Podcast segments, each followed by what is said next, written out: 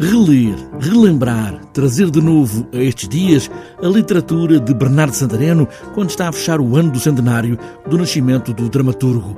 A direção das leituras é de Rui Mendes e o guião e a escolha de textos é de Teresa Faria e Rui Pina Coelho, que traz aqui ao Fila J, mas também ao Salão Nobre do Teatro Nacional Dona Maria II, a memória que é preciso avivar e preservar de Santareno. É uma pequena viagem por alguns momentos da dramaturgia do Santareno.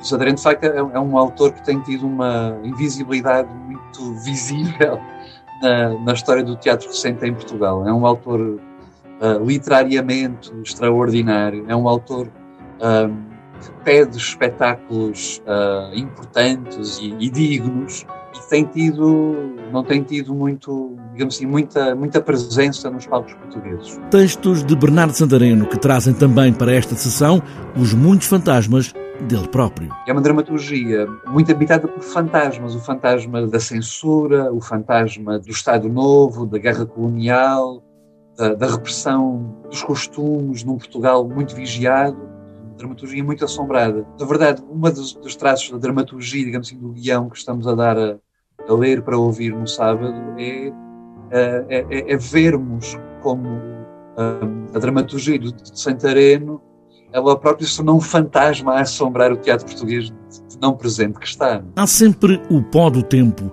que por vezes esconde muita coisa. Mas aqui, Rui Pina Coelho relembra que há uma contemporaneidade nas palavras de Bernardo Santareno. Nós acabamos a leitura com uma invetiva ao futuro, não é? Dizer, uma personagem diz, estou aqui, estou pronto para a luta.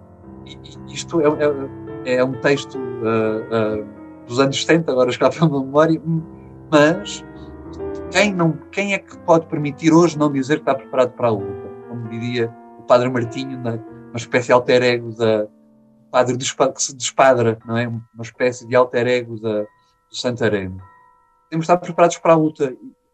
Não vejo pó nenhum na dramaturgia do Santarém. É um autor merece mesmo ser lido, descoberto, encenado, uh, de forma mais herética, de forma mais fiel, mais mais amorosa, mas é um autor né, que tem muito para comunicar ao Portugal 2020 e dos anos que aí vêm. Evocar Santareno em leituras de textos para convocar todos os fantasmas, os de Santareno, os do teatro e os nossos.